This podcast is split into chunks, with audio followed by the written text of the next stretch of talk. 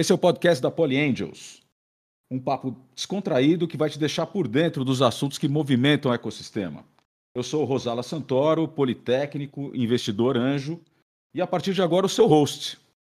O nosso papo de anjo hoje traz como convidados o Maurício Vilar e o Fernando Monteira, dois craques aí do ecossistema que vão dividir um pouco com a gente da jornada empreendedora, do investimento anjo, vão falar de fusões e aquisições aqui é, e falar de, de internacionalização dos negócios.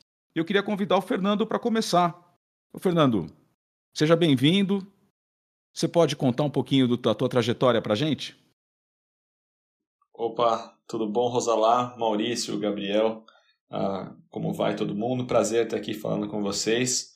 Posso contar sim? Vou, vou, vou tentar fazer isso de forma bem resumida. Então, minha trajetória sempre foi bem ah, mesclada com empreendedorismo. De, de, de, desde a época da Poli, é, comecei minha primeira empresa, é, cheguei a trancar a Poli por um tempo para tocar só o negócio, voltei, concluí a Poli e, e pouco tempo depois de, de, ter terminado a Poli, fundei a Ecomet, que era uma startup que prestava consultoria para sellers do e-commerce. Uh, a Ecomet começou a crescer bastante e começamos a enfrentar alguns problemas de escala, entendemos que era hora de pivotar. A gente tinha desenvolvido algumas soluções internas de software para agilizar é, essas consultorias e a gente passou a vender esses softwares como serviço ao invés da consultoria e foi aí que a, que a, que a e-commerce realmente deslanchou o software de e-commerce. Né? A e-commerce passou a ser chamada de e-commerce. A e-commerce se tornou a maior integradora de marketplaces da América Latina, conectando os sellers aos marketplaces, gerenciando toda a operação e vendas. E a e-commerce uh, e no final de 2017 foi adquirida pelo Mercado Livre, foi uma transação relevante no ecossistema de, de startups. E, e nesse período eu concordei em permanecer três, por três anos como executivo do Mercado Livre. Uh, e aí, durante a primeira metade desse tempo, eu fiquei à frente de uma divisão lá chamada de Enterprise Solutions, que além da e-commerce, eles tinham adquirido algumas outras startups, KPL, Mercado Back Office, etc. E, e o objetivo dessa divisão era uh, oferecer soluções profissionais para os sellers do ecossistema e ao longo dessa trajetória de um ano e meio deu para fazer bastante coisa legal, aprender muito. Fui convidado depois para criar do zero uma área de inteligência para logística. O Mercado Livre estava começando a engatinhar a logística própria, isso comecei em 2019. Uh, era um pilar estratégico importante para a fidelização e experiência dos clientes e Montei uma área, mesmo sem nunca ter mexido com logística, montei uma área do zero, que hoje está tá bem parruda, deve ter cerca de 60 pessoas, os talentos mais uh, incríveis do mercado, uma área foi bastante premiada, e, e, e por essa área passaram a boa parte das decisões importantes para a expansão robusta que o Mercado Livre teve de, de logística ao, ao longo dos anos de 2019 e 2020. Né? Em paralelo com isso, eu também fui founder da Hubster. Hubster é, foi produto de uma startup que eu tinha comprado é, enquanto ainda estava à frente da, da, da Ecomet. A Hubster, é, nós compramos essa startup para expandir a, a e-commerce para o varejo físico também. O Mercado Livre, quando comprou a, a e-commerce, não teve interesse em comprar o Hubster. E aí nós tivemos que novamente quebrar cabeça e, e pensar o que fazer com aquele elefante branco. Tínhamos comprado uma startup e não tínhamos mais como atuar. Contratei um time de executivos, continuei patrocinando o projeto e resolvemos pivotar para Food Delivery Services. Né? Então o Hubster se tornou um, software as a service para restaurantes modernos que estavam flipando o seu faturamento do físico para o digital. Então nós conectávamos esses restaurantes em todos os os, uh, os deliveries e gerenciávamos toda a operação, venda, logística, etc. desses restaurantes. Uh, isso foi num momento muito importante em que uh, a economia dos restaurantes estava realmente passando por essa transformação. Uh, Hubster agora está muito grande, já está em mais de 18 países, uma operação bem robusta e, e há um tempo atrás fomos adquiridos aí por um, um player muito grande de São Francisco, foi minha segunda saída com sucesso. E, ah, e, depois dessas duas saídas, me engajei bastante no ecossistema de empreendedorismo aqui do Brasil como mentor, investidor anjo de várias startups, investidor de alguns fundos de venture capital também. E aí conheci meus co-founders do meu novo empreendimento, o meu MBA lá fora do Brasil, em Oxford, e resolvemos criar a Doge, que é uma uh, nova startup aí que junta elementos de uh, stock exchange com e-commerce para criar uma experiência de marketplace de próxima geração. Né? Depois eu posso contar um pouquinho mais o que, que nós estamos fazendo, mas a Doge lançou há poucas semanas aí finalmente o, o produto, depois de sete meses de desenvolvimento no forno, e agora estamos prestes a anunciar uma segunda rodada de investimento bem interessante com alguns fundos relevantes. Então, acho que de forma bem resumida é isso. Estou 100% conectado com o ecossistema de startup, é o que eu amo fazer e, e, e o que eu vou continuar fazendo por muito tempo. Fantástico, cara. Uma jornada incrível. E Maurício Vilar, com a gente também, é, também Politécnico. Conta um pouquinho da tua trajetória.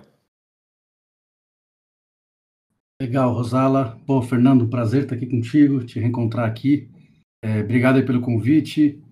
É, minha trajetória é um pouco diferente do Fernando, acho que isso é legal para mostrar como o empreendedorismo pode ser bem diverso, né? É, quando eu entrei na Poli, eu não imaginava empreender. É, na, na realidade, eu achava que eu ia eu ia trabalhar na indústria automobilística, por isso que eu fui fazer engenharia e, e fui para engenharia mecatrônica. Eu achava que eu ia trabalhar com projetos de, de, de automóveis. E no meio da minha, da minha graduação na Poli, é, eu tive uma experiência é, fazendo o programa de duplo diploma é, é na França, e me abriu muito a cabeça. Né? Eu vivi na, na França por dois anos e meio, e eu vi os primeiros sistemas de bike share né, dessas bikes compartilhadas é, do mundo aparecendo.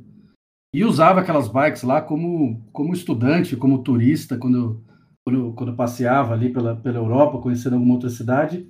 Sempre chegava em uma cidade tinha lá o sistema de bike compartilhada. Para quem não conhece, é, é, aquela ideia né, de você colocar as bicicletas numa, numa, numa cidade, é, é, normalmente em uma estação, presas nas estações, é o modelo que a gente trabalha, e permitir que as pessoas usem isso como meio de transporte, né? Pegando a bicicleta num ponto e deixando no outro. E aquilo me marcou muito. Para mim foi, foi extremamente é, é, é, forte a experiência que eu tive saindo de São Paulo, onde eu ficava duas horas no trânsito para ir e voltar da Poli. É, morava na Zona Norte, então pegava um trânsito horrível todo dia. É, e foi muito libertador poder usar a bicicleta nos meus deslocamentos diários e tal. Quando eu voltei para o Brasil, para mim foi muito natural perguntar é, por que, que a gente não tinha esse tipo de solução aqui, é, por que, que aqui no Brasil, na América Latina, enfim, a gente sofria com o meio de transporte. E aí, daí surgiu a ideia de fazer o trabalho de formatura para desenvolver essa tecnologia. Então, só no finalzinho da graduação que eu, eu virei um pouco essa chave e falei, pô, esse trabalho de formatura foi legal, é, é pô, é um, é um serviço é, é um produto muito bacana, como usuário eu tinha me apaixonado por ele. Aí abriu a porta para mim de falar, pô, isso aqui pode virar uma empresa, isso aqui pode virar um negócio, pode virar uma startup.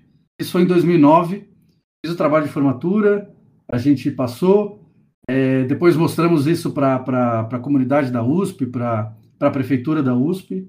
A gente recebeu um apoio para fazer um projeto piloto. É, a gente começou com duas estações e e quatro bicicletas ali na pole, ligava é, o biênio até a, a, ao prédio da mecânica, e ali foi muito para testar o produto, começar é, o início de desenvolvimento, e a Compart Bike, na época, como chamava a, a startup, nasceu. E aí, para encurtar um pouco a história, até 2016, foi uma startup muito raiz, né? Eu gosto de brincar, a gente, a gente não teve muito investimento, a gente tentava bater no, é, é investidores é, VC, não conseguia muito, porque o nosso negócio é um negócio de capital intensivo. É, pô, lá atrás, 10 anos atrás quase, pouca gente apostava na bicicleta como meio de transporte de fato. Então foi muito difícil o início da nossa trajetória. Mas a gente, enfim, perseguiu, os sócios sempre acreditaram muito que esse, que esse modelo ia, ia vingar. E aí, em 2016, a gente montou um projeto para comprar o nosso concorrente. É, o nosso concorrente já operava é, os maiores sistemas de bike compartilhada da, do, do, Brasil, é, com o patrocínio do Banco Itaú. E a gente viu uma oportunidade ali, por uma questão de, de qualidade e de como essa operação estava sendo tocada, a gente viu uma oportunidade de se posicionar né, como um serviço melhor ali, tanto para o patrocinador quanto para os usuários né, que estavam é, já utilizando a bicicleta ali no dia a dia. Aí a empresa mudou completamente, a gente conseguiu concluir essa aquisição do nosso, do nosso competidor, que era 10 vezes o nosso tamanho. Claro, aí a gente se, se juntou com um fundo de investimento, é, com a Joá Investimentos, hoje em dia eles estão com o nome de IGA, e aí a gente começou de fato uma trajetória de, de aceleração. De 2017 para cá, a gente cresceu muito em número de, de cidades de operações, a gente foi para fora do país. Em 2018, a gente já começou é, uma internacionalização é, para a Argentina e depois para o Chile, quase, quase ao mesmo momento, quase ao mesmo tempo. E hoje a, a Tembice ela é líder na América Latina em, em micromobilidade. A gente tem mais de 16 mil bicicletas em operação. São 10, 10, 10 cidades que têm os nossos sistemas nesses três países. E, enfim, mesmo com a pandemia, estamos fazendo mais de, de um milhão e meio de viagens todos os meses. Já batemos mais de 50 milhões de viagens é, realizadas desde o começo da, da nossa trajetória. E com um plano de expansão muito forte para continuar crescendo, principalmente na região aqui da América Latina, é, e colocar mais bicicleta para as pessoas se locomoverem. Já na, no ecossistema de, de, de startups, eu acho que é, eu estou dando os primeiros passos agora. Acho que como, como fundador, com, a trajetória inteira da Tembice, tem uma, uma, uma, grande bagagem aí de experiências. E agora estou me lançando um pouco mais nessa, nessa, nessa jornada de ajudar o pessoal que está começando, é, enfim, através da Polyangels, é, é, através de mentoria. Acho que é uma, é uma nova, nova trajetória aqui que se abre e estou bastante empolgado de poder me aproximar mais desse ecossistema como um todo. Sensacional, cara, de um projeto, de, quer dizer, de uma vivência no exterior para um projeto de formatura e para uma empresa referência no setor, referência onde atua. Que bacana. E, e vocês foram colegas de Poli, né? Agora vocês são colegas de Poli Angels, mas eu, eu já, já fiquei sabendo aqui que vocês tiveram um projeto juntos aí naquele aquela competição de carrinhos robô. O que, que vocês podem contar para a gente dessa trajetória?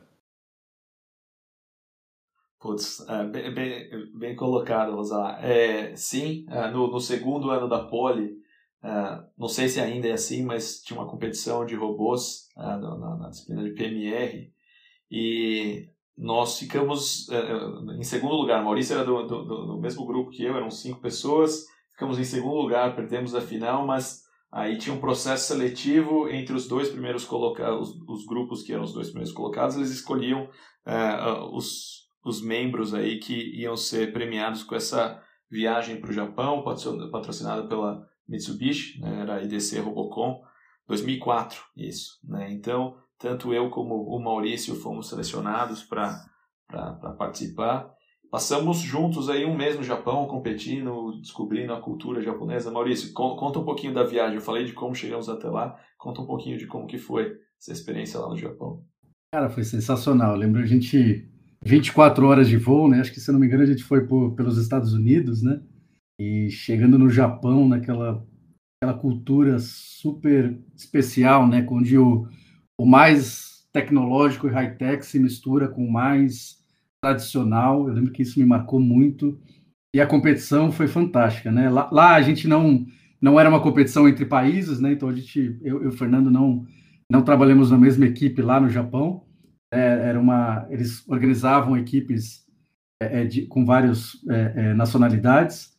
E, mas honest, honestamente eu nem lembro do resultado da minha equipe lá. Eu só lembro que, que, a, que a, a, a experiência foi fantástica.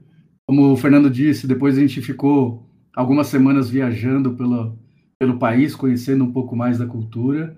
E foi uma experiência muito rica, enfim, guardo com muita saudade aquele tempo que passa, né? Mas aí, continuando o papo de poli, né? Pensando vocês ainda no ambiente lá da poli, se o professor faltou, vocês iam para biblioteca, para o CPUSP, para Atlética, Rei das Batidas, quem se arrisca? Isso tinha um, um, alto, uma alta correlação com a proximidade das provas, né? Se, se tivesse muito próximo das provas, entrega de projeto, biblioteca faltava espaço até, mas via de regra, rei das, batidas, rei das batidas. E você, Maurício? Confesso que eu tenho dois momentos bem claros da pole. Assim, os dois primeiros anos é, de muito estudo, eu era bem nerdzão, adorava estudar, queria devorar os livros ali. Eu, eu, eu costumava ir para a biblioteca para estudar. É, agora, depois que eu voltei da França, da experiência do exterior, aí foi, foi exatamente o oposto. Qualquer oportunidade eu estava ou no Rei das Batidas ou no CP jogando um tênis e, enfim, tentando relaxar ali, porque a poli é, é, suga demais, né? A gente sempre tem esse desafio, né, de buscar o equilíbrio. E, de fato, quando você começa a juntar o estudo, o trabalho, a família os amigos, são muitos pratos para equilibrar. Né? É, gente, mas e aí? Na jornada empreendedora, a gente pensa, é, falando um pouquinho aqui do, do, da história que vocês acabaram de contar, é, quando você pensa na, na, no, na resiliência que, que é inerente dessa jornada, né? É, quais foram os momentos mais complicados e mais desafiadores que vocês passaram nas jornadas de vocês? Você pode começar, Maurício? Claro.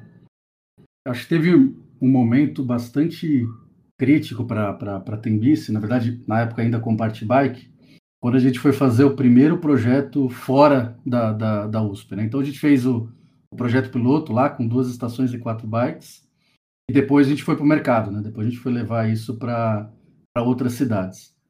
E a gente fez um primeiro projeto em Riviera de São Lourenço, ali na, é, em Bertioga, e foi bastante, foi, foi decisivo para a empresa. É, por um lado, a empresa poderia ter morrido ali, né, poderia, acho que foi o primeiro desafio muito forte, é, mas que no final a gente saiu muito fortalecido, todos os sócios. Isso por conta da, de, de, de levar para o mercado um produto que não estava acabado, que não estava pronto, não estava é 100% testado e desenvolvido, e por, por ter uma, uma característica de ser, desse produto ser um produto físico, né? A gente, a gente vendeu lá um patrocínio é, local ali na, na, na Ribeira de São Lourenço, da Sobloco, e fomos colocar seis estações com 50 bicicletas, se não me engano, e deu absolutamente tudo, tudo errado. Tudo que podia dar, dar errado, deu errado naquela época. É, a bicicleta que a gente escolheu não foi adequada, a gente teve que trocar todas as bicicletas um mês depois. É, as estações que faziam né, a trava e a liberação das bicicletas é, tinham deu problema em todas as frentes, no hardware, na mecânica, na parte de software. De fato, a gente foi com muita sede ao, ao pote ali para vender um, um primeiro projeto e um produto não acabado quase quase matou a gente. É principalmente por esse produto ser físico e hardware. A gente teve que trocar tudo, teve que voltar no banco, pedir empréstimo ali, colocar o, o, o, enfim, alguns sócios tinham algum carro, botamos em garantia, e aí a gente recomeçou praticamente a empresa do zero. Mas eu falo que foi um quase um MBA para os quatro sócios da, é, é, é, da Compart Bike, porque a gente teve, a gente achou que ia ficar duas semanas ali em Riviera, ia setar o sistema, ia começar a operação, contratar ali um mecânico, um técnico para tocar, ia para o próximo projeto, e no final a gente ficou quase um ano e meio é, para arrumar esse produto, para deixar tudo bonitinho.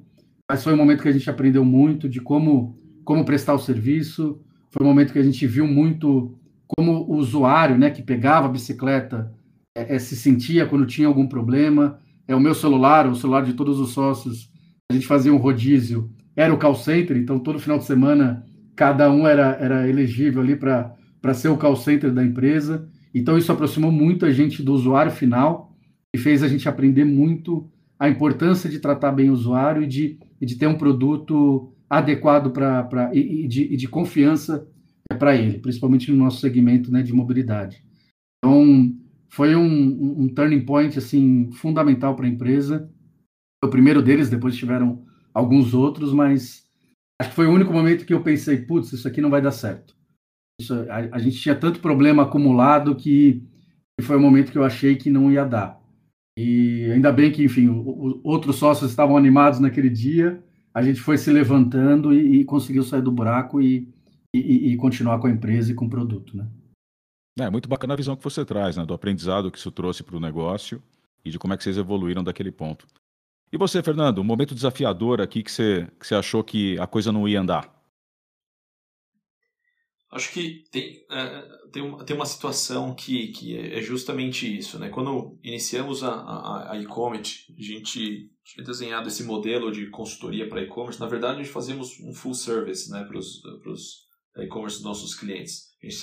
A gente, iniciava, a toda a operação e venda marketing, atendimento ao cliente, enfim, tudo que precisava ser feito no e-commerce desse cliente, fazíamos dentro da, da e-commerce e cobrávamos aí um percentual salgado do faturamento que o cliente pagava feliz, porque ainda assim era mais barato para ele contratar uh, gente para fazer do que fazer isso dentro de casa, né? E fomos cada vez mais uh, nos especializando nesse tipo de atendimento e fomos pegando um cliente atrás do outro, os resultados eram muito bons, mas a gente aos poucos foi entendendo que o modelo não era escalável Cada cliente novo que nós pegamos, tínhamos que, tínhamos que contratar cinco, seis pessoas, treinar essa equipe. Uh, tinha assim, clientes desde eletrônicos até aparelho de som, até uh, equipamento uh, super técnico de, de manutenção de, de, de áudio e vídeo, coisas assim. Então, tinha que ser um time que entendia daquele produto e que conseguia trabalhar com aquilo. Mas, enfim, o modelo estava dando certo, nós estávamos crescendo, até que chegou um momento que é, a gente percebeu que parte do, do valor da consultoria estava nos sócios fundadores, eu e meu sócio, né? E que os novos clientes que nós estávamos pegando, os resultados não eram bons porque não tínhamos mais como dedicar tanto tempo para isso. E foi um balde de água fria, a gente imaginava, assim, fazendo as projeções, que a gente ia levar essa empresa até se tornar um unicórnio, né? na, na época nem, nem, nem, se, nem se usava esse termo ainda, né? mas a gente, o modelo era replicável, mas não era escalável. Né? E aí o que a gente entendeu é que para continuar mantendo a qualidade do serviço, teremos que contratar outras pessoas que entendiam tanto de e-commerce na época quanto eu e meu sócio, e que isso custaria tão caro que inviabilizaria que a gente continuasse cobrando o que a gente cobrava, o que, por sua vez, se precisássemos mexer nesse FII, uh, não, tinha, não tinha negócio com os clientes. Né? Então, negócio meio que uh, caímos na realidade que o negócio morria ali. E passamos aí um mês tentando pensar no que fazer, como escalar, trazer mais algum sócio, alguma coisa, empurrar um pouquinho para frente o, o, o, a sobrevida aí do, do tamanho do negócio que a gente conseguiria ter. E aí a gente fez um experimento de, ao invés de vender essa consultoria toda que a gente vender por uma fração desse preço o software que nós utilizávamos internamente, que uh, na época eu mesmo tinha desenvolvido, né? eu li umas apostilas de Java, aprendi a programar eu mesmo fazia todos os softwares da, da, da empresa. A gente resolveu experimentar, oferecer para o cliente, ó, não conseguimos te atender, mas utiliza essa solução aqui, funciona assim, assim, assado, você vai ganhar bastante eficiência. Cliente usou e adorou, e a gente falou, putz, será que tem alguma coisa aí? E começamos aos poucos a lapidar um pouco essa, essa ferramenta e, e, e convidar um ou outro cliente para utilizar. Uh, assim, não sou uh, desenvolvedor de, de, de, de, profissão, de formação, a gente nem sabia como fazer isso direito, funcionava num servidor dentro do escritório, se acabava, acabava a luz, derrubava o sistema inteiro, mas mesmo assim éramos os únicos fazendo isso no mercado e a procura começou a aumentar e aí teve um momento que a gente falou, é, beleza, vamos tentar atacar os maiores, né? E aí tinha o maior uh, cliente do Mercado Livre, uh, ficava lá em Marília, no interior, no interior de São Paulo, fomos até lá, conseguimos vender para ele. Na época era assim, uma disrupção absurda, né? Com o software que, que eles estavam contratando da, da, da, da e-commerce, eles conseguiriam economizar um time de quase 70 pessoas. Né? Era, assim, era, era muita eficiência. E isso, assim, ah, depois de fechar com os maiores, assim, ficou meio que fácil fechar com os outros e, e o modelo pivotou a partir daí. A gente foi desligando aos poucos os, os clientes antigos, que nós tínhamos um modelo de, de consultoria, e, e, e passando todo mundo para software. Né? E aí sim, a gente teve uma luz no final do túnel que agora sim tínhamos um negócio replicável e escalável. E aí, no final dessa dessa jornada que durou quatro anos da, da, da, da e-commerce até o momento da venda para o Mercado Livre, tivemos outro balde de água fria, né, que o, o, mercado não era tão grande assim. O mercado de sellers profissionais que precisam de uma solução para gerenciar seu e-commerce uh, ainda era muito pequeno, já tínhamos uh, quase todo o market share que dava para ser capturado com isso. E aí eh, a gente percebeu que não só o mercado era pequeno, mas que também com a profissionalização aí dos, uh, do, do, da experiência de, de, de, compra e venda dos marketplaces, cada vez teria menos espaço para players como a e-commerce. A gente também viu que, por mais que era um bom negócio naquele momento, era um negócio fadado a, a, ao fracasso, né? Não, não teria como continuar escalando infinitamente, não teria como continuar tirando o mesmo valor para os clientes. Então foi outro momento super difícil na trajetória, a gente entender que apesar dos números estarem bons, né, a operação está super saudável, lucrativa, crescendo, olhando para a estratégia de longo prazo, era melhor vender naquele momento, senão nunca teríamos uma saída. Então, foi uma, assim, uh, embates muito grandes entre eu e meu sócio, e aí tomamos a decisão de vender, aceitamos uma oferta aí que, na época, acho que foi muito abaixo do que a empresa uh, valia, poderia valer, mas hoje não me arrependo de forma alguma de ter tomado essa decisão. Muito legal, cara. O, e um case muito sólido também. É, quando a gente fala de, de, smart money, né, e quando a gente fala do, do modelo de investimento anjo, e, e, e agora falando um pouquinho de Poly Angels, né, que é, vocês dois participam lá junto com a gente das, do, do processo de, de avaliação das startups, de, de, de, decisão de investimento, de mentoria, etc. É, esse tipo de experiência que vocês trazem e essa, e essa vivência no ecossistema é alguma coisa que faz muita diferença na hora do empreendedor buscar um investidor anjo que realmente possa é, aportar não apenas recurso financeiro, mas aportar é, know-how e networking. Né? Como é que vocês veem o potencial da rede da Polyangels desempenhar esse papel? É, cara, acho que é, é fundamental. É, acho que a experiência, por exemplo, que eu tenho com a Tembice, é, a gente não teve esse tipo de apoio no começo da empresa. Né? Como eu estava comentando antes, a gente teve muita dificuldade de, de, de levantar sócios investidores, mesmo anjos, é, por ser um negócio de capital intensivo. Né? Todo mundo falava, puta, negócio irado. Cara, é, até quem acreditava na questão da bike sempre falava, mas, cara, vocês vão gastar todo o investimento que eu vou te dar para comprar bicicleta e comprar estação? E aí o negócio sempre travava. Para a gente sempre foi muito duro no começo.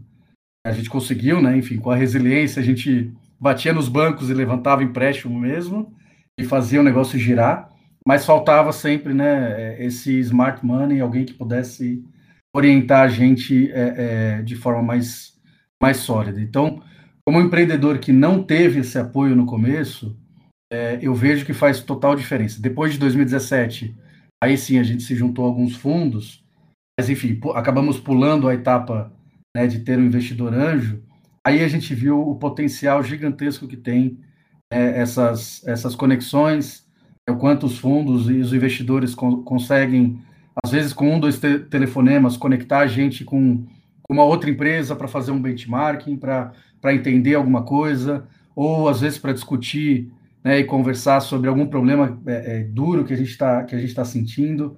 E aí eu vejo a, a Polyend, acho que como um grupo bastante sólido e, cada vez ficando mais forte. Né? Eu sou eu sou novato aqui ainda na, no grupo, mas pô, fiquei bastante impressionado com a qualidade né, é, do pessoal que participa e o quanto quanto isso pode ajudar as startups e quem está começando e, e, às vezes cortar alguns caminhos, pular alguma, alguns alguns alguns aprendizados, ali, alguns erros, na verdade, que naturalmente todo mundo vai cometer e, e aprender com os erros do, dos outros é sempre melhor, né? E aí você não sofre na pele, você pula algumas etapas e, e, e sai um pouco mais na frente é fortalecido. Então, acho que é um ecossistema fantástico o trabalho que está sendo feito e, e, muito feliz de estar fazendo parte agora dele. Excelente. E você, Fernando, como é que você vê a Poly Angels agregando valor nesse modelo de Smart Money?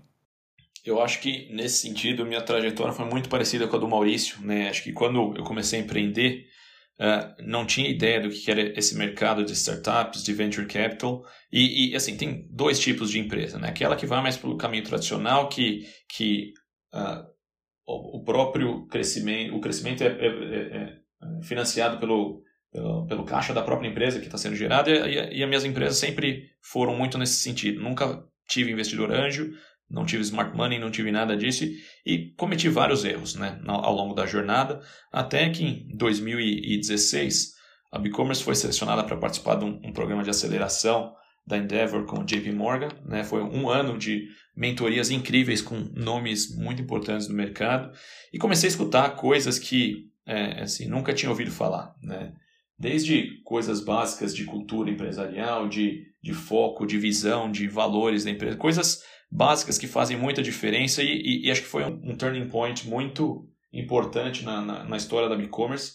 E eu entendi que se eu tivesse, desde o princípio, uh, me aproximado desses mentores ou, ou de gente que já construiu, já aprendeu com os próprios erros e agora está ensinando os outros, teria acelerado muito uh, a, a, minha trajetória de empreendedor. Né? Tanto que agora, na, na, na Doge, minha nova startup, eu fiz o oposto. Né? Mesmo não precisando do dinheiro, uh, os três founders tinham capacidade de bancar o início das operações da empresa, nós fomos atrás de investidores anjos super relevantes aí que poderiam nos ajudar com pontes e, e, e com uh, sabedoria que faltava para gente e não deu outra, né? Assim que nós começamos a buscar a nossa nova rodada de, de investimento, não deu um mês é, por conta, muito por conta das pontes abertas por esses anjos, estávamos falando na cara do gol com os maiores fundos, com, a, é, com, com tomadores de decisão dos maiores fundos e com chancela de credibilidade.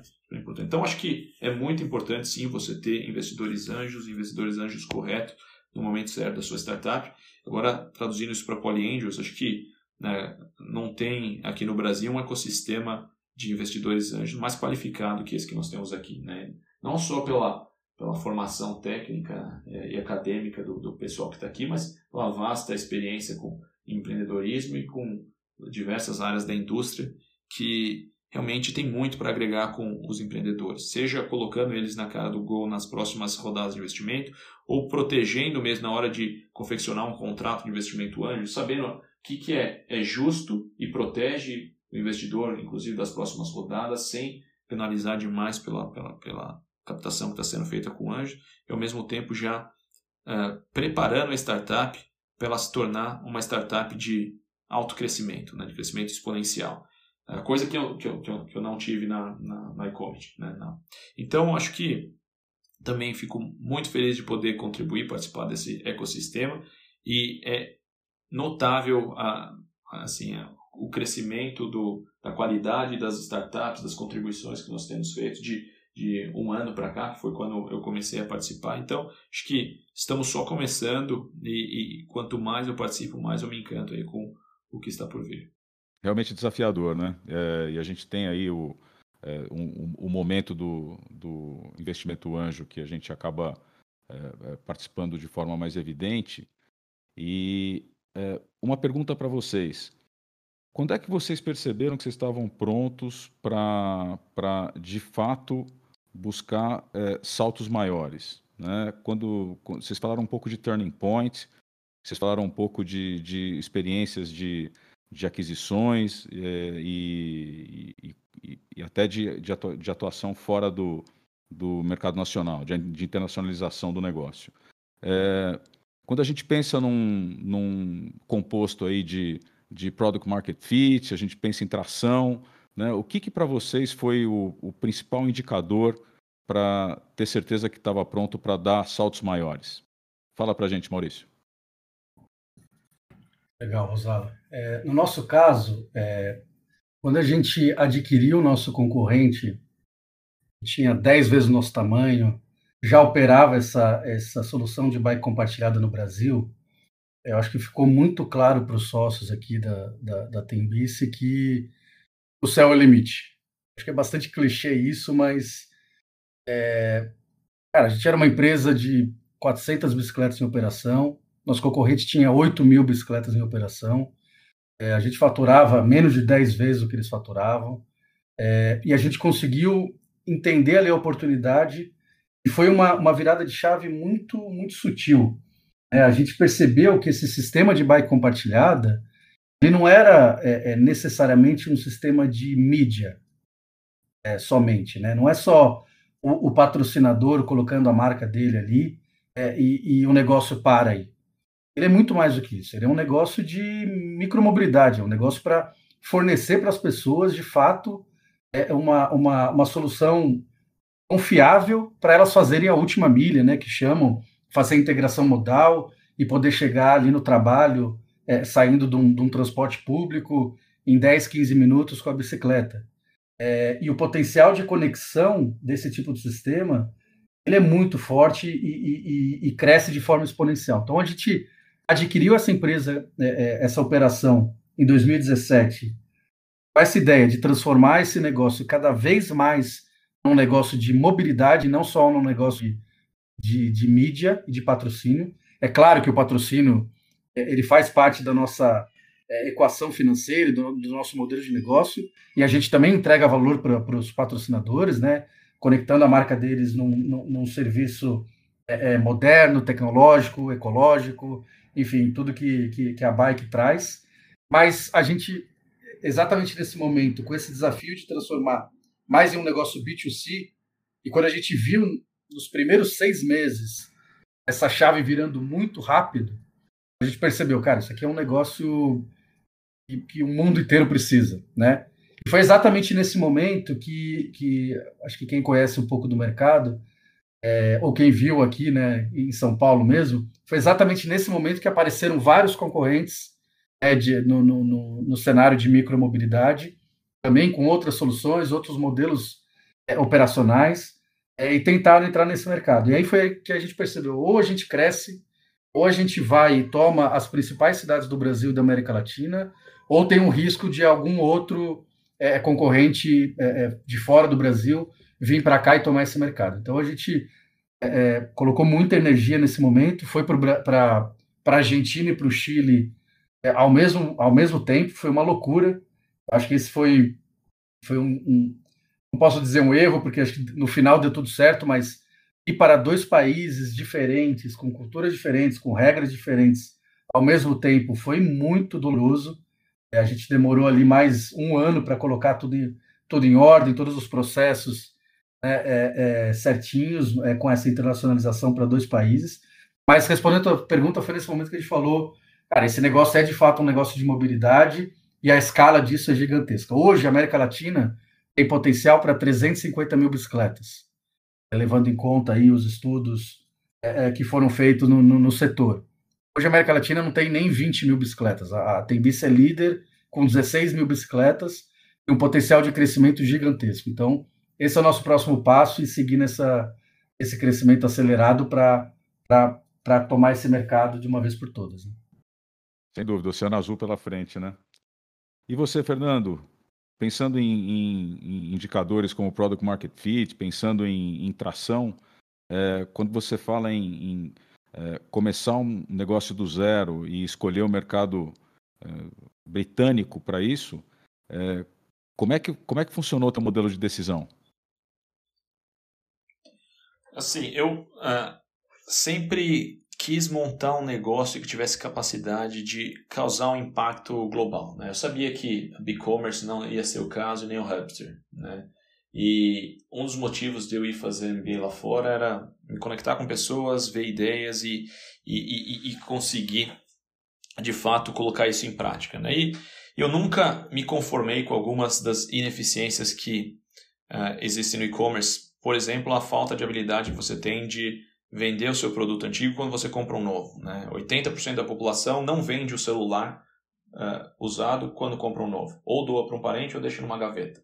Né? E, o motivo central por trás disso é que uh, o processo de se vender celular é muito complexo e até existem processos mais simples, que é um programa de trading do fabricante, etc., mas o preço que, que te pagam é muito baixo. Então não existe um processo que é simples e com preço justo. Né? E ao mesmo tempo, quando eu olhava para o mercado financeiro, eu via uh, a fungibilidade dos ativos, o fato de você ter uma ação da Petrobras, você vender por um clique, com, com um clique você vende a da Petro e com mais um clique você compra uma ação da Vale. Putz, não, me, não, não consegui entender por que, que no mercado financeiro isso funcionava tão bem e ninguém nunca tinha resolvido isso para o mercado de, de, de bens de consumo. Né?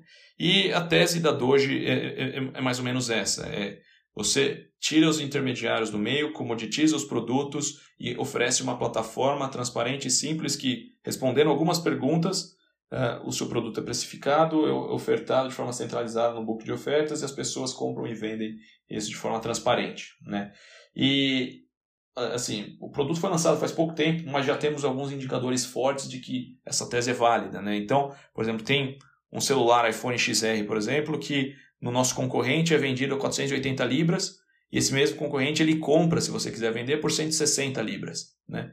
E já na Doge esse celular está sendo vendido por 230 libras, se você quiser vender, você vende por 205.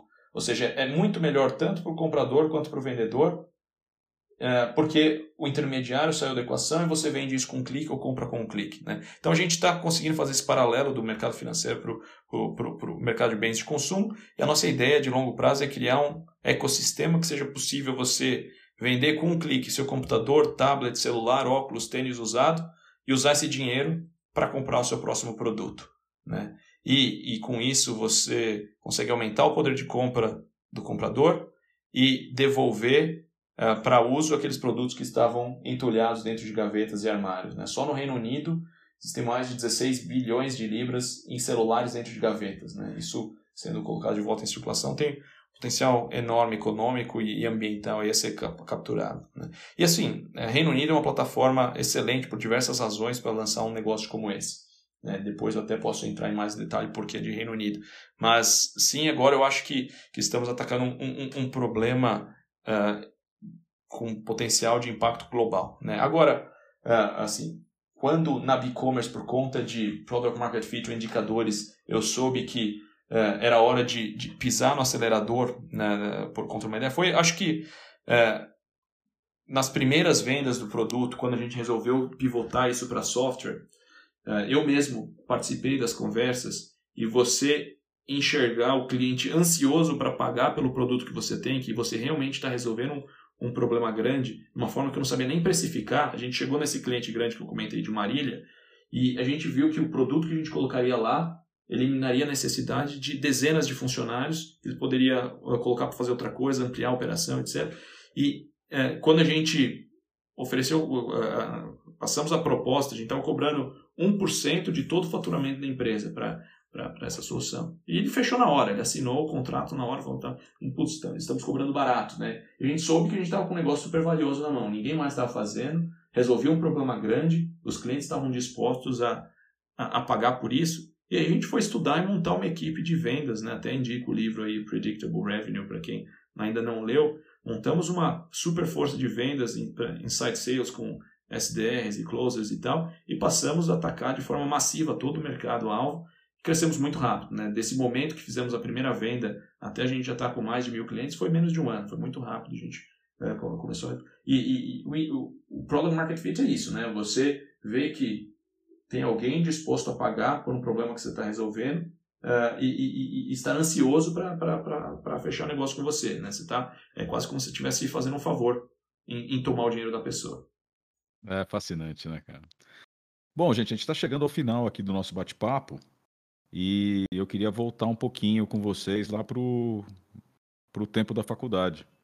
Né? Maurício, se você pudesse voltar no tempo e encontrar o Maurício chegando lá no, no biênio, com cabelo raspado, que conselho você daria para ele? Caraca, velho. Pior que vem, fecha o olho, vem a imagem certinha daquele espaço. É impressionante como fica marcado. Cara, eu, eu, eu daria o conselho de, assim, não se preocupa tanto, vai em frente, assim. É, acho que é fácil falar isso dez anos depois, acho que é muito difícil quando você está ali na, no, no, dia a dia, sem saber o que você quer fazer da vida. Como eu comentei aqui, eu entrei na Poli achando que eu ia trabalhar na indústria automobilística, acabei fundando a empresa que virou líder de de, de micromobilidade da América Latina. Então, é, é, se permita é, se transformar, se permita olhar para outras coisas, é, esteja aberto, porque esse é um momento único, acho que é isso que eu falaria. Momento único da vida que, é, para, a maioria, para a maioria ali que está que, que, tá passando por isso, não tem muita responsabilidade, você pode arriscar, você pode testar. É, acho que eu demorei um pouquinho para ver esse caminho, e, enfim, fico muito feliz que no final da graduação eu já, já percebi que era um caminho possível, empreendedorismo, é, a, abrir uma startup e começar. Então, eu, eu daria esse conselho para se permitir é, deixar a transformação acontecer, porque a vida vai, vai nos caminhos muito loucos. E, e, e, se você tem resiliência e faz aquilo que você, você ama ou gosta, é, pô, é, é, é só em frente e, e vencer os desafios e, seguir e seguir até até onde até onde não der mais. Então acho que seria isso. É inspirador, cara. É, e, e, muito, e muito honesto, muito genuíno. E Fernando, e você? Você está lá dando trote no, no Fernando, que, que em pouco tempo começaria a empreender, né? Pelo que você contou para a gente, você já começou a empreender durante a faculdade. E o que, que, você, que, que você falaria para ele de diferente?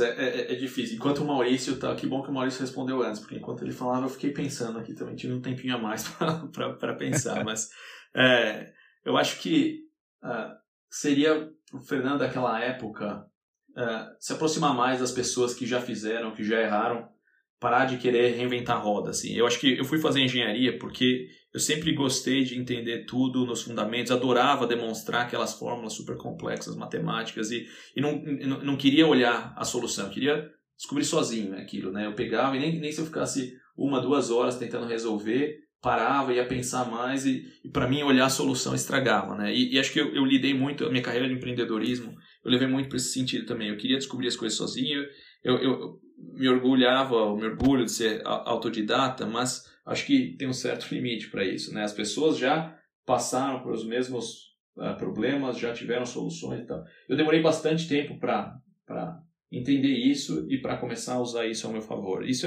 é, é, é, um ponto de virada importante, né? Eu acho que isso também tem uma conexão grande com o papel do mentor, do investidor anjo. Então acho que o que eu faria para mim naquela, falaria para mim, né, é, do Fernando naquela época é Uh, tudo bem, continue com seus desafios aí, matemáticos e, e, e, tudo mais, mas quando se tratar de empreendedorismo, cola em quem sabe fazer, não tenta reinventar a roda, uh, peça conselhos uh, e, e erre, erre menos porque você vai, vai aprender com o erro dos outros né, e não com os seus. Sensacional. Bom, Fernando, Maurício, da minha parte foi um enorme prazer bater esse papo com vocês. É, saio daqui com, com uma bagagem diferente da que eu entrei. Queria parabenizá-los pelas trajetórias, parabenizá-los pelos, pelos, pelos, pelo alcance da, da, das empreitadas que vocês conduziram. E, em nome da Poly Angels, agradecer imensamente a participação de vocês aqui no podcast. É, Maurício, quer dar um, uma despedida do pessoal e um, um destaque final? Claro, pô, Agradecer, Rosala, todo mundo, o Gabriel que organizou aqui. Pô, Fernando, de novo, um prazer te reencontrar, poder bater esse papo, ver, ver tua trajetória aqui. É, quem diria, né? Nós dois lá fomos para o Japão, acho que uns 15 anos atrás. Quem diria que estaríamos agora batendo esse papo, falando sobre empreendedorismo, startup. Acho que você já, já era mais antenado nisso até naquela época. É, mas, pô, um baita prazer bater esse papo aqui. E Estou à disposição, acho que para todo mundo é que está ouvindo a gente, acho que, como o Fernando falou, é, o ecossistema da Poly, da Angels é fantástico. É, pô, se aproximem, é, fico à disposição de quem quiser bater papo sobre ideias é, de empreendedorismo, é, tá, tá com alguma ideia, não sabe por onde começar. Estou super à disposição também para tentar ajudar vocês a desatar os primeiros nós e seguir em frente. Acho que a gente precisa de um, de um, de um, de um Brasil, né, de um país mais forte, e acredito muito que esse, esse país vai, vai acontecer através do empreendedorismo é, é, sendo fortalecido. Então, estou à disposição de todo mundo que quiser bater um papo sobre isso. Obrigado pelo espaço e um grande abraço aí para todo mundo. Valeu, Maurício. Fernando, seu destaque final. Legal, obrigado Rosalá. Maurício, super prazer reconectar com você também. E realmente, quem diria, depois de quase 15 anos, estarmos aqui uh, conversando, dividindo as experiências de empreendedorismo aqui. Muito legal saber um pouco mais da sua trajetória também. E concordo totalmente com o que você falou. Eu acho que uma das maiores forças de transformação que temos para o país atualmente é o empreendedorismo. Essa é uma das razões uh, pelas quais estou tão uh, conectado com esse ecossistema, como mentor, investidor anjo, etc. Realmente acho que isso é o que o Brasil tem para mudar a sua trajetória. E acho que um prazer foi é, contar um pouquinho dessa trajetória aqui para vocês. E me despeço deixando uma recomendação de leitura para todo mundo. Eu acho que o livro que eu só fui ler muito depois, recentemente esse ano, inclusive, eu acho que de todos os livros que eu li uh, sobre uh, startup ou, ou venture capital, foi um que pode fazer a diferença para quem está começando agora, que é o The Startup J-Curve. né, que ele fala um pouquinho de cada fase da startup e onde os empreendedores têm que focar suas atenções em cada um desses estágios. Né? Então, encerra aí com essa recomendação que vale bastante a pena para quem está seguindo essa trajetória e deixo um abraço grande para todos vocês. Obrigado, Gabriel, Rosalar, Maurício. Até a próxima.